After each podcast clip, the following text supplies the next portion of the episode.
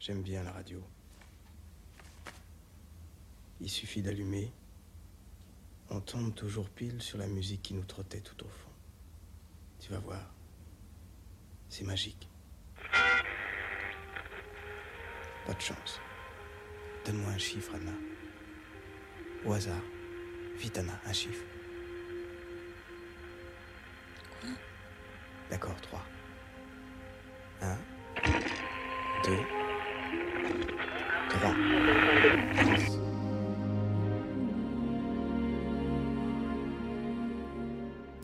Bonsoir à toutes et à tous sur Radio Campus Paris. Bienvenue dans Avant que la mélodie ne s'empare de tout, votre émission mensuelle qui tente en une heure et demie de cartographier la musique de film française à travers le style d'un compositeur ou d'une compositrice. Je suis Coco et je serai votre humble guide dans ce programme musical à travers les époques et les styles, avec toujours une même question posée comment compose-t-on une musique pour un film? Comment une musique imprègne-t-elle un plan de cinéma? Comment qualifier finalement le style d'un compositeur? Nous répondrons à ces questions à travers un cheminement musical allant des évidences aux morceaux plus pointus des compositeurs et compositrices mis en avant, pour proposer finalement une certaine histoire parallèle du cinéma, une histoire plus auditive. Aussi, l'émission vous présentera en alternance des compositeurs dits de patrimoine et des compositeurs actuels, afin d'étendre au mieux le champ de vision sur ce qui fut et est toujours ma première porte d'entrée pour un film, sa musique.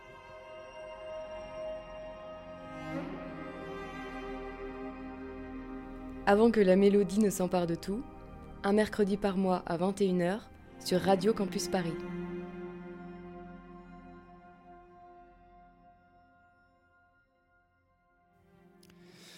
Pour ce dernier épisode de la saison, je vous propose de terminer l'autre facette de la musique française. Si le mois dernier nous avons déterminé les nouvelles sonorités de cinéma, terminons aujourd'hui par le cinéma patrimoine. Aujourd'hui, dressons des portraits de compositeurs et compositrices singuliers, qui ont aussi compté dans la faune musicale française. Cette playlist musicale est ô combien exhaustive et ne tient finalement que par mes goûts et mes découvertes de ces dernières années, mais j'espère que pour vous, chers auditeurs et auditrices, le plongeon sera intrigant, vous passionnera et vous donnera envie de voir des films. Commençons cette émission par un compositeur qui a beaucoup aidé notre précédent portrait de compositeur patrimoine, François de Roubaix. Souvenez-vous, c'était en septembre 1969. Adapté de Joseph Kessel, il est considéré comme étant le film sur la résistance et l'occupation.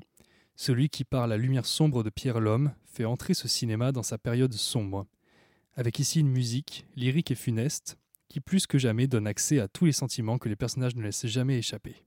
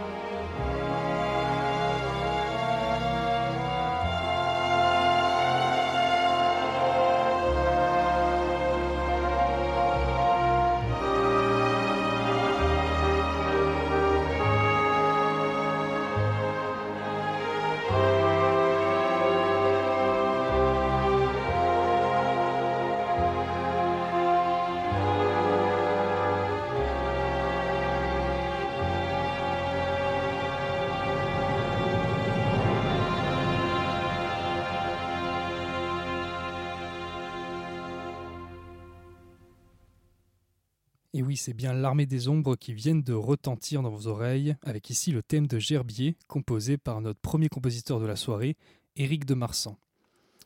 Pour cette première collaboration avec le réalisateur Jean-Pierre Melville, Éric de Marsan va utiliser l'orchestre avec 40 cordes, ce qui en donne sa flamboyance, en le combinant avec la guitare électrique sur des notes dissonantes, et l'accordéon qui a des accords mélancoliques. De Marsan devient le seul compositeur qui arrivera à collaborer deux fois avec Melville, la seconde fois pour le film Le Cercle Rouge, avec ici une partition qui reviendra vers des terres de jazz, terres très caractéristiques de celui qu'on a appelé le dernier samouraï. Après cette première rencontre décisive, nous pouvons nous attarder sur une autre collaboration, elle aussi unique pour un seul film, celui pour section spéciale du grand Costa Gavras. Pour ce film historique grinçant sur la France sous le gouvernement de Vichy, De Marsan va utiliser le rythme d'une valse pour appuyer la parodie de justice que démontre le film.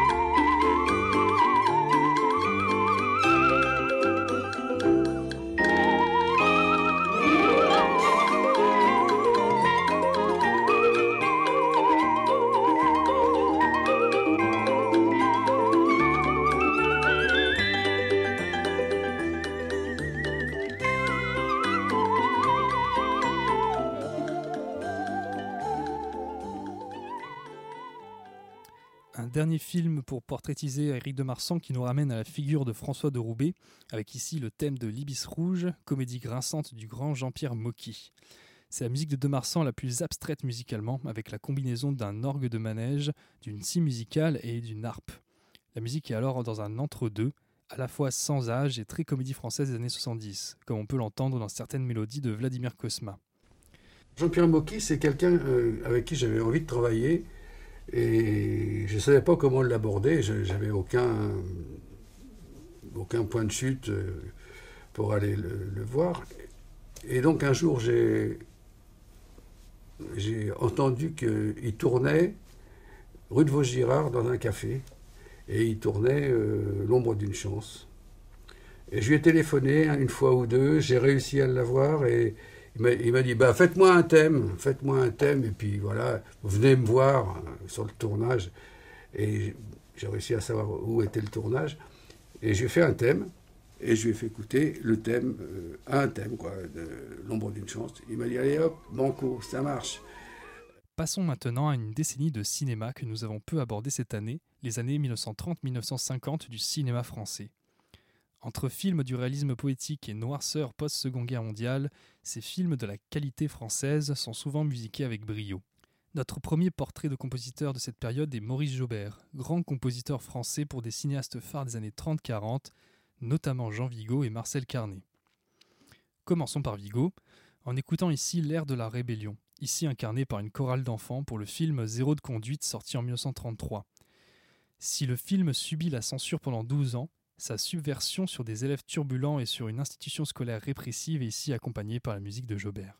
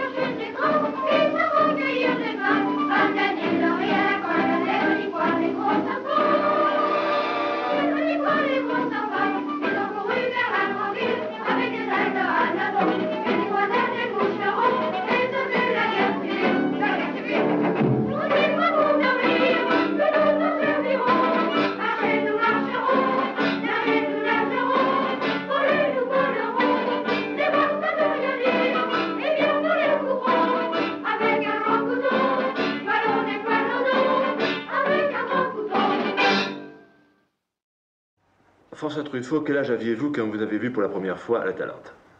Oh, probablement 16 ans, 17 ans. C'était une grande surprise parce que je n'avais pas lu beaucoup de livres sur le cinéma.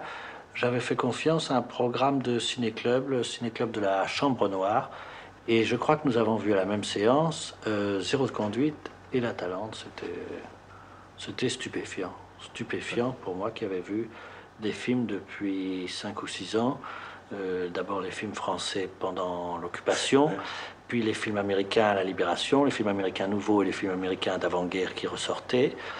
Et là, c'était, je découvrais une chose absolument incroyable, euh, nouvelle et euh, bouleversante, je dois dire. Vraiment, j'ai ressenti une impression très très forte sans me préoccuper tellement des années.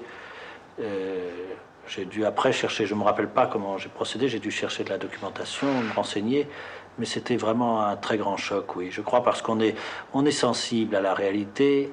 Il n'y a pas d'âge pour ça. Au contraire, je crois que dans les, dans les années de jeunesse, on est même plus. On a un sens plus aigu de la réalité, je le crois. Je m'en suis aperçu plus tard en travaillant, par exemple, avec des enfants dans des films. Et les acteurs enfants ont un plus grand souci de réalité que les acteurs adultes. Donc, je crois que c'est pareil pour le spectateur.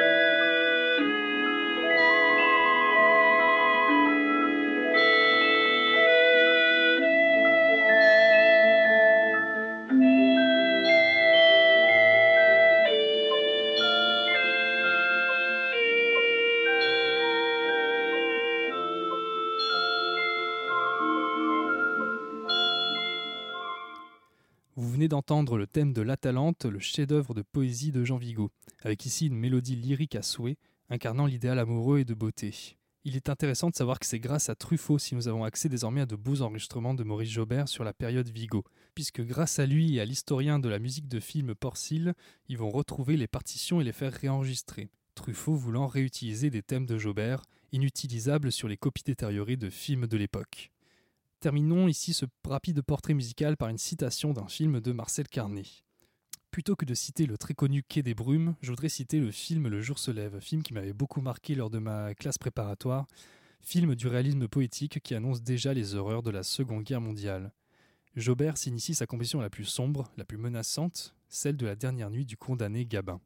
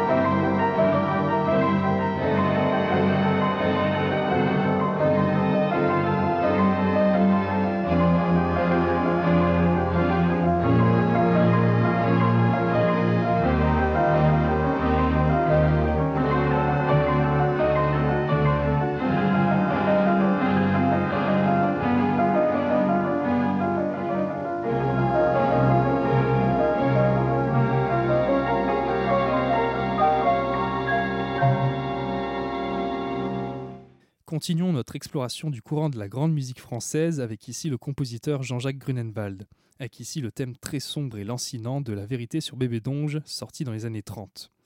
On retrouve ici l'instrument phare de ce compositeur, l'orgue, dont il fut l'organiste hors pair de Saint-Sulpice et le plus célèbre organiste français à l'étranger, en faisant découvrir Bach ou Franck en URSS. C'est par Bach qui place sa composition en disant de lui-même Je vois littéralement, comme la première esquisse d'un plan d'architecture réduite à quelques axes principaux, la forme de mon œuvre, et je modèle ma pensée musicale en fonction de ce schéma imaginaire. C'est à travers la rencontre d'un autre architecte du cinéma, Robert Bresson, que Grunenwald va composer pour le 7e art, avec déjà un certain expressionnisme religieux. C'est avec Les Anges du Péché, puis avec le journal d'un curé de campagne que Grunenwald va apporter sa pierre à la musique de film française, celle qui est aussi ambitieuse que populaire et qui va subir l'oubli par l'avènement du modernisme de Pierre Boulez. Le cinéma m'a donné le moyen d'expérimenter sur le plan des combinaisons orchestrales, et dans le domaine presque infini des trucages électroacoustiques. Ces champs d'investigation sont, pour moi, des sources précieuses d'enseignement, disait-il. Il est aujourd'hui compliqué d'écouter les œuvres pour le cinéma de Grunenwald, mais les temps changent. Tavernier le portraitisait au nu dans un segment de son voyage à travers le cinéma français. Espérons qu'une maison d'édition réédite ses compositions. En attendant, écoutons le thème qu'il a pu composer pour Bresson avec le journal d'un curé de campagne.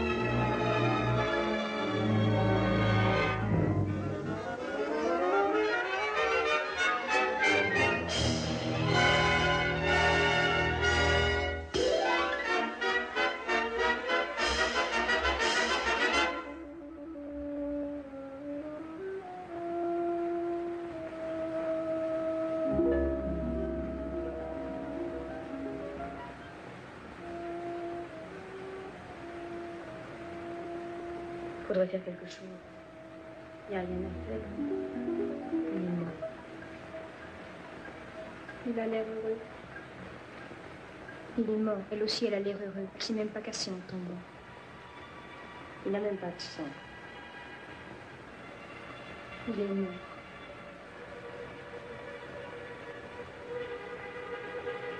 Avant que la mélodie ne s'empare de tout, un mercredi par mois à 21h sur Radio Campus Paris.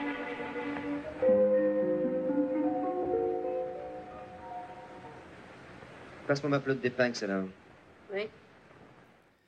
Autre extrait beaucoup plus axé autour de la romance, vous venez d'entendre le thème de Falbala, film sur le milieu de la mode de Jacques Becker, où Grunenwald use de son orchestre dans le pur style du mélodrame, lyrique à souhait. Enchaînons tout de suite avec un autre compositeur complètement différent de Grunenwald. Abordons ici la courte carrière de cinéma d'un compositeur argentin, très connu pour une collaboration sur le long cours qu'il a pu avoir avec une écrivaine cinéaste célèbre. Pour ouvrir le portrait de Carlos D'Alessio, commençons par ce qui fut sa dernière composition musicale, celle pour le premier film finalement du duo Caro-Genet, Délicatessen. Cinésique portraitise la musique de D'Alessio de cette manière? Les musiques atypiques de Carlos D'Alessio ne soulignent jamais l'action. Totalement intemporelle, elle se base généralement sur de simples danses populaires interprétées par de petits ensembles ou par un piano solo. Valse, java, rumba, tango, air folklorique d'Amérique latine. Lorgnant parfois vers la musique répétitive, voire la tonalité. Écoutons donc le fameux duo de Délicatessen qui amène au sein de la narration de cette comédie grinçante un duo improbable entre une scie musicale et un violoncelle. Après le duo, je vous laisse entendre aussi le superbe thème du film, teinté et nimbé de nostalgie.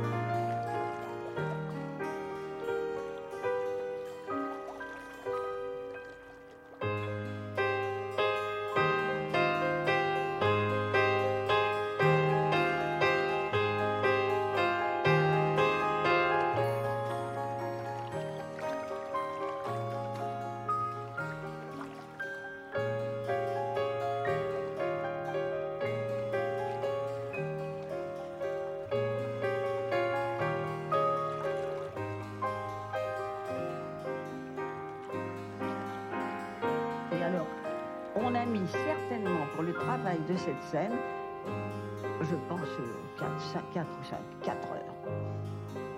Et la réplique qui venait après ce baiser amorcé était C'est tellement simple l'amour. Pensez le fou rire qu'il y a eu dans le studio.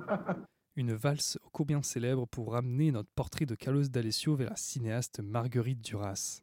Avec ses films des années 70, Marguerite Duras va trouver en Carlos D'Alessio son musicien qui va accompagner ses images statiques et son commentaire littéraire filmé. Si la collaboration dure sur plus d'une dizaine de films, le plus célèbre reste celle pour le film India Song, où D'Alessio pastiche différentes musiques diégétiques, avec une rumba, le tango ou le charleston. Avant d'arriver sur le blues célèbre, écoutons la rumba des îles à la fois lancinant et vif, qui accompagne le moment où le défine Serig danse avec différents hommes dans le salon de l'ambassade.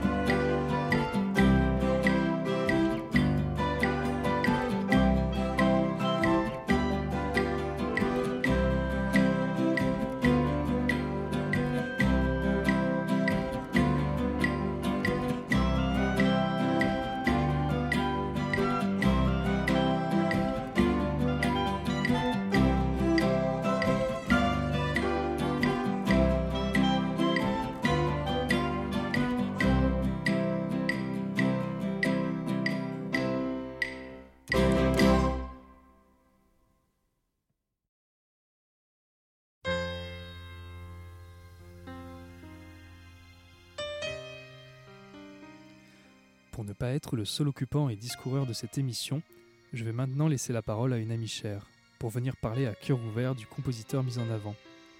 Elle aura carte blanche pour exprimer son amour musical viscéral et comment cet amour devient une inspiration dans son rapport à l'art, dans son rapport au monde.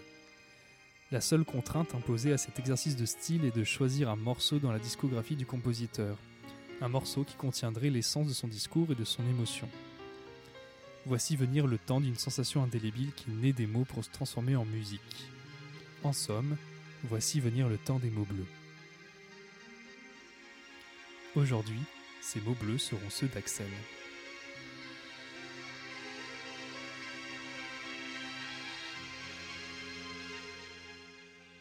Eh bien, bienvenue Axel, dans cette pastille des mots bleus. Euh, alors dans ce dernier épisode, on parle de beaucoup de compositeurs et il y en a un sur lequel euh, je voudrais revenir avec toi, euh, qui a fait qui fait partie un peu de ta vie sur beaucoup d'aspects. C'est Carlos D'Alessio. mais avant peut-être de parler de Carlos D'Alessio, je voudrais parler d'autre chose qui est peut-être ton amour pour une écrivaine, qui est Marguerite Duras. Est-ce que tu peux nous en parler brièvement? Oui. Alors je pense que Marguerite Duras, moi je l'ai connue par le cinéma par Hiroshima mon amour, qui est un de mes films préférés. Et après, pour mon anniversaire, tu m'as offert euh, la version euh, du scénario en livre, qui est vraiment un de mes livres préférés aussi, parce que c'est trop beau. Et du coup, je crois qu'à partir de ça, je me suis dit, ok, il faut que je m'arrête pas là, il faut que je continue. Et du coup, euh, bah, j'ai été chercher d'autres livres, et, et j'en ai lu pas mal, et je trouve ça incroyable. J'aime vraiment beaucoup, beaucoup ce qu'elle fait. Et enfin, elle est trop forte, quoi.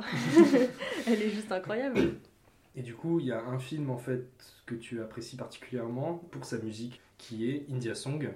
Alors, est-ce que tu peux nous dire euh, quel a été ton rapport avec ce film et en fait plus particulièrement à cette musique au début? Alors, la musique, je l'ai pas du tout connue euh, en lien avec le film. Je l'ai découvert sur Spotify en faisant des playlists et en essayant de trouver euh, de découvrir de nouvelles choses. Et euh, du coup, je suis tombée sur euh, cette musique complètement incroyable qui était euh, la version uniquement au piano, mhm. hyper belle, quelque chose qui m'a vraiment hantée, que j'ai écouté en boucle et, qui m'a jamais trop quittée. Et, et, donc, je savais pas du tout que c'était une musique de film. Pour moi, c'était juste une musique comme une autre. Voilà, c'est ça. Un morceau au piano vraiment très très beau. Euh, et, à l'époque, j'ai fait un petit projet vidéo euh, qui était l'adaptation d'un livre euh, en vidéo en fait pour une publication Instagram. Et du coup, je cherchais une musique pour animer les images et les mots et je me suis dit ok, bah, il faut que j'utilise cette musique qui me hante depuis trop longtemps. Et du coup, bah, du coup, je l'ai utilisée comme, comme bande son et, et, je crois que ça a un peu mis fin au fait que la musique me hantait. Ça a un peu fermé un truc et maintenant quand je la réécoute, c'est plus c'est plus, doux. Ouais, voilà, c'est ça, il y a quelque chose de plus doux. Et du coup, ça y est, j'ai enfin vu le film euh, en question. Et, euh, et ben, je pense qu'il fallait vraiment que je le voie aussi parce que la manière dont la musique euh, est utilisée, ça fait vraiment écho au fait que c'est une musique qui hante. Enfin, je pense qu'elle m'a. Je suis pas la seule personne à avoir été hantée. Est-ce que tu peux nous, nous, rappeler un petit peu de quoi parle India Song et comment, enfin même si c'est, bon, je pense que l'exercice le plus difficile que je te demande, mais et, puis peut-être au-delà de ce qu'il raconte dans le fond, qui est assez flou et assez vague, c'est peut-être le, le, parti pris formel mm. qu'a Marguerite Duras avec Carlos D'Alessio. Oui. bah, raconter l'histoire, ça va être très compliqué parce que moi j'ai mis plus d'une heure. Enfin, le film dure deux heures et au bout de la première heure, je commençais à peu près à comprendre. Et c'est vraiment quelque chose de très détaché. Euh, les images sont magnifiques. Euh, c'est les images dans une maison euh, en Inde qui est occupée du coup par la femme vice-consul. Non, un ambassadeur, Oui, oui, vice-consul. Bon, enfin, c'est une femme qui est entourée de plein d'hommes et qui a l'air très seule. et en fait, ce qui est assez incroyable, c'est que du coup, les personnages sont des personnages qui sont complètement muets dans le film, qui apparaissent uniquement à l'image, un peu comme des statues. Enfin, vraiment, sur la fin du film, c'est des plans fixes où les personnages ne bougent pas, il n'y a que la lumière qui bouge, c'est absolument magnifique. Mm. Et du coup, le son, la bande sonore du film est composée de voix qui viennent euh, raconter plus ou moins euh, les histoires de cette femme avec ses amants, mais aussi des choses beaucoup plus détachées. Et tout le long, il y a vraiment cette musique qui revient plein de, de, plein de manières différentes et, euh, et, qui vient même participer euh, au récit du film parce qu'on parle d'India Song, enfin, mm. les personnages euh, en parlent en voix off. Enfin, du coup, c'est carrément, c'est carrément incroyable. C'est vraiment la musique qui vient animer un décor complètement, enfin, complètement irréel. Mm. Et moi, la petite histoire que j'avais eue avec ce, là il n'y a pas si longtemps, parce que c'est un film que j'ai vu aussi il y a très longtemps, mais euh, enfin très longtemps, il y, a, il y, a, deux ans, et euh, qui m'avait un peu endormi. je trouve que c'est un bon film pour s'endormir, mais euh, dans le bon sens du terme à certains moments. Et j'ai appris il n'y a pas si longtemps que Duras en fait comptait utiliser la chanson Blue Moon, qui est une musique bon, reprise par de, grands noms de la chanson, et qui a un côté justement très euh, vintage. Et euh, sachant qu'elle n'avait pas les droits, elle a demandé à D'Alessio d'en faire bah, du coup cette version qu'on connaît. Et ce que je trouve assez fou, et ce qui en fait moi me faisait. Euh, que je trouvais admirable en fait dans la manière dont tu l'avais de la réutiliser, c'est que en fait il ne change quasiment pas la mélodie, hormis la tonalité, puisqu'elle passe d'un Blue Moon est en majeur et du coup donne un aspect très guilleré, alors que la version d'Alessio pour India Song est en mode mineur et du coup est complètement mélancolique et complètement nostalgique. Et, est-ce que cet aspect-là de la musique, est-ce que tu pourrais nous en parler peut-être Oui, oui. Euh, bah, dans le film, c'est quelque chose qui est extrêmement présent parce que du coup, euh, bon, c'est un film qui est très complexe. Elle aborde beaucoup de choses. je pense que j'ai, pas la capacité, j'ai pas tout compris ce qui était en jeu parce que euh, c'est une époque que j'ai pas vécue et c'est peut-être une époque que je connais pas assez de choses. Mais on voit quand même que à la fois c'est une critique et à la fois il y a quelque chose de très triste. Enfin, ces personnages, ils dégagent vraiment enfin quelque chose, une solitude, mais je, pense que j'ai rarement vu une solitude autant forte dans un film. Il y a des plans où euh, Delphine Seyrig, elle est couchée au sol, il y a les hommes qui viennent et qui se couchent autour d'elle. Enfin, il n'y a aucun contact entre eux, mais il y a quelque chose, enfin, c'est vraiment des gens seuls, ensemble, et je trouve que c'est bah, plus triste des solitudes qui sont partagées. Et la musique vient vraiment le rappeler tout le long du film, enfin que, que ce soit par la parole des personnages qui parlent de India Song et du fait qu'ils sont venus ici à cause de cette musique, ou quand elle apparaît seule et qu'elle accompagne juste euh, ces gens qui existent à l'image dans les miroirs mais qui n'existent pas vraiment non plus. Enfin, c'est vraiment des acteurs qui sont presque désincarnés, c'est assez, euh, assez fort. Et moi, euh, ce qui m'intéressait quand je l'ai utilisé dans mon projet, euh, c'est un projet qui s'appelle Les Oubliés. Du coup, en fait, je trouve ça marrant parce que maintenant que j'ai vu le film, je trouve qu'il y a des choses qui se répondent plus ou moins. C'était euh, ouais, c'est vraiment c'est vraiment drôle parce que je connaissais pas du tout le film, je savais pas euh, la musique dans quel contexte elle avait été faite. Et du coup, le projet de ce livre, c'était de travailler à partir de mes archives, enfin des images en fait que j'avais jamais utilisées, qui s'accumulaient, qui existaient et qui étaient importantes pour moi, mais pas assez importantes pour exister seule. Et du coup, je me suis dit, ok, il faut que il faut que je les anime, il faut que je leur donne une forme de vie dans un livre. Et elles étaient associées à des petits textes qui, pareil, étaient des fragments de textes trouvés à gauche à droite. Donc il y avait vraiment ce truc de donner vie à quelque chose qui était. Euh, enfin, qui somnolait quelque part euh, dans mon appartement. Euh, et, la musique, ça m'a vraiment aidé à faire ça. mais parce que la musique portait déjà quelque chose de très fort qui venait, qui venait je pense, se lier à ce que j'avais mis dans le livre. Et c'est intéressant parce que bah, du coup, la lecture d'un livre, ça a, un rythme assez particulier et quelque chose d'assez intime. Et je pense que bah, forcément le rythme par la vidéo il est très différent, mais la musique elle parvient quand même à recréer ce sentiment d'intimité et de quelque chose qui renvoie à un passé, qui renvoie, euh, qui renvoie à un truc de vécu, mais en tout cas qui, qui vient et qui, enfin, qui revient dans le présent pour euh, hanter quoi, en quelque sorte. Eh ben, merci Axel. Avec plaisir.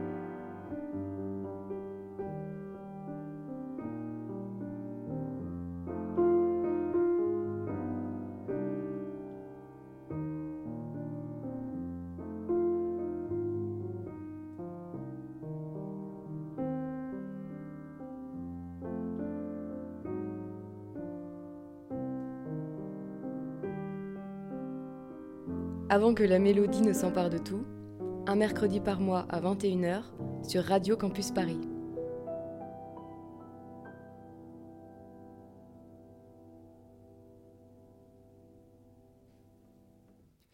Reprenons nos esprits avec un nouveau portrait, celui de Johanna Brusdowicz, compositrice d'origine polonaise qui fut la compositrice fétiche de Agnès Varda. J'ai toujours été attiré par tout ce qui est action, image et texte. Quand j'étais toute petite fille déjà, on m'emmenait au cinéma et je, pouvais rester regarder trois séances du même film. D'abord, j'écris mon premier opéra, du texte et de l'image donc. Sa première grande collaboration avec le grand cinéma se fait avec Agnès Varda, avec le film Santoine Illois. Au micro de Marilyn Le Tertre, pour le festival Sœurs Jumelles, elle raconte. Agnès Varda a tourné Santoine Illois et comme elle voulait de la musique pour cordes, elle est allée dans un grand magasin de disques des Champs-Élysées et a demandé à écouter des musiques de chambre. Elle a alors entendu mon premier quatuor à cordes qui s'appelle La Vida, a trouvé mon adresse par la SACEM et m'a dit est-ce que vous êtes d'accord que j'emploie votre quatuor, des fragments dans mon film? Il faudrait aussi en écrire d'autres dans le même style pour accompagner des scènes précises. Nous avons travaillé ensemble pendant 23 ans et sommes devenus amis. Écoutons donc ce quatuor à travers le générique inaugural du film, ainsi que les passages appelés les travelling, dans lesquels la musique de Johanna se marie à merveille.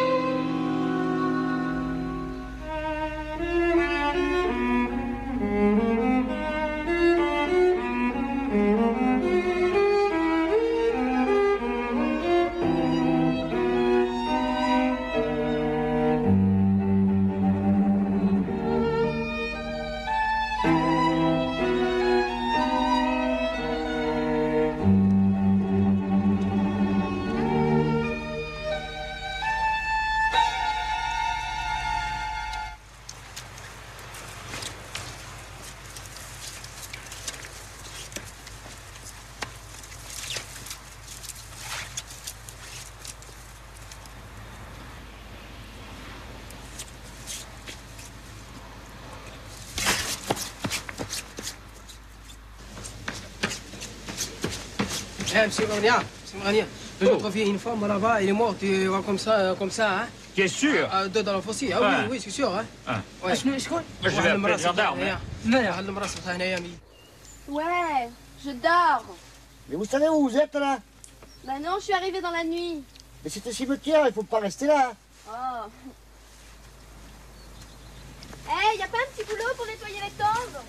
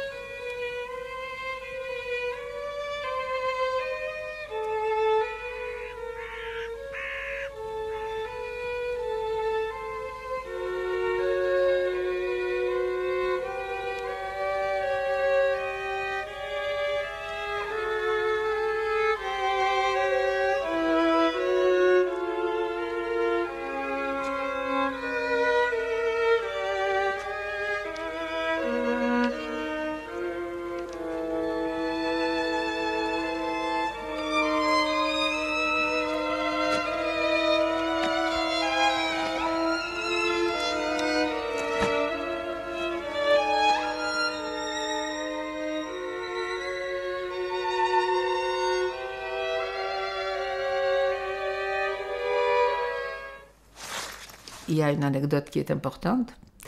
Elle est venue avec la monteuse. Elle est venue à, Bruxelles. J'ai, disons, euh, constitué un quatuor à cordes qui n'était pas le même qui est sur le disque. Et on enregistrait déjà un fragment ou deux. Et on enregistre un suivant. Et je vois que Agnès me fait des signes de, de la cabine. Et donc j'arrête. Je vais là-bas. Elle m'a dit, on, on s'est tutoyé déjà, et elle m'a dit, tu dois changer ça. Lui dit, pourquoi? Qu'est-ce qu'il y a comme problème? C'est trop beau. Alors je suis tombée euh, pratiquement de, de, ma chaise. Je disais, mais comment ça Et pourquoi il faut le changer? Parce que c'est trop beau, c'est trop fort, et ça, et ça va casser mon image. Bon, alors je suis retournée dans les studios. J'ai dit à, mes copains musiciens, bon, il faut qu'on change. Mais pourquoi? Touche pas une note. Je dis, mais si, il faut, il faut changer parce que elle trouve que c'est trop beau, ça va casser l'image. Donc, j'ai toujours raconté ça à tous mes étudiants de composition de musique des films, que le musicien est un technicien. Le, le, directeur de tout, c'est le metteur en scène. C'est les, pratiquement les dieux dans, dans l'histoire du film qui, qui, qui, qui, se crée. Et nous sommes tous des techniciens, donc on doit suivre ce qu'il dit, le metteur en scène. Et ça, c'est une très importante leçon de, pour, pour, les compositeurs de, de musique de film. C'est fini maintenant? C'est pas fini. Allez, on y va, Jaco, c'est fini. Des fois, le rideau s'ouvre encore. Mais non, allez, viens, on y va. Papa va nous attendre. C'est fini. C'est pas fini. Des fois, ils ont un autre rideau. J'attends.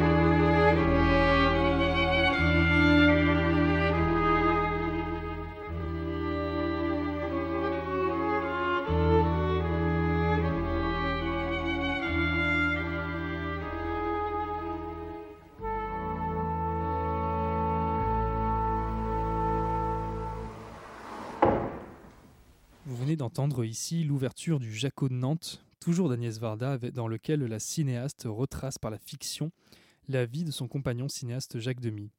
Pour Jaco de Nantes, elle m'avait dit Tu ne le fais pas dans le style de Michel Legrand, disait la compositrice. Pour terminer ce petit tour d'horizon de Johanna Brusdowicz, terminons par le film Les plages d'Agnès, où elle collaborera avec le compositeur de la dernière partie de la filmographie de Varda, Laurent Levesque.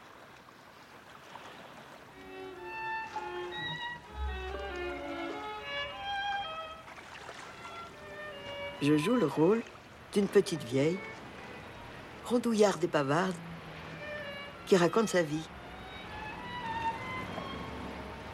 Et pourtant, ce sont les autres qui m'intéressent vraiment et que j'aime filmer. Les autres qui m'intriguent, me motivent, m'interpellent, me déconcerte, me passionne. Cette fois-ci, pour parler de moi, j'ai pensé, si on ouvrait les gens, on trouverait des paysages. Moi, si on m'ouvrait, on trouverait des plages.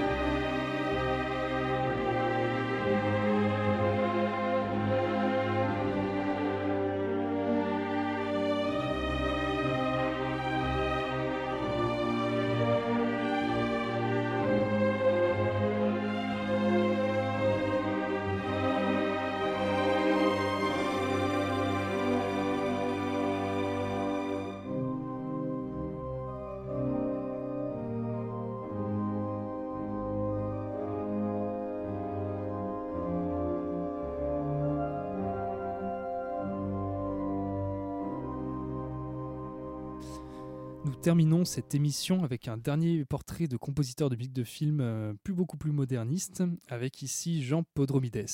Vous venez d'entendre le thème de Et mourir de plaisir, film de Roger Vadim. La petite histoire raconte que le cinéaste a été tellement emballé par la musique composée par Podromides qu'il l'a mise un peu partout dans le film, tel Godard avec la musique du mépris. C'est au début des années 80 que la force de composition de Jean Podromides pour la musique de film est entièrement reconnue, avec un film qui fera date, Le Danton d'Andrzej Vajda. Pour ce biopic passionnant sur le révolutionnaire français, Podromides va écrire une musique chaotique, dense de plusieurs chœurs, ceux de l'orchestre La Philharmonie de Varsovie. Il va utiliser aussi des percussions dans l'esprit du compositeur Yanis Xenakis, en refusant toute caractéristique des personnages. Il en résulte une composition qui inspire de multiples sentiments, la peur, l'angoisse, la terreur.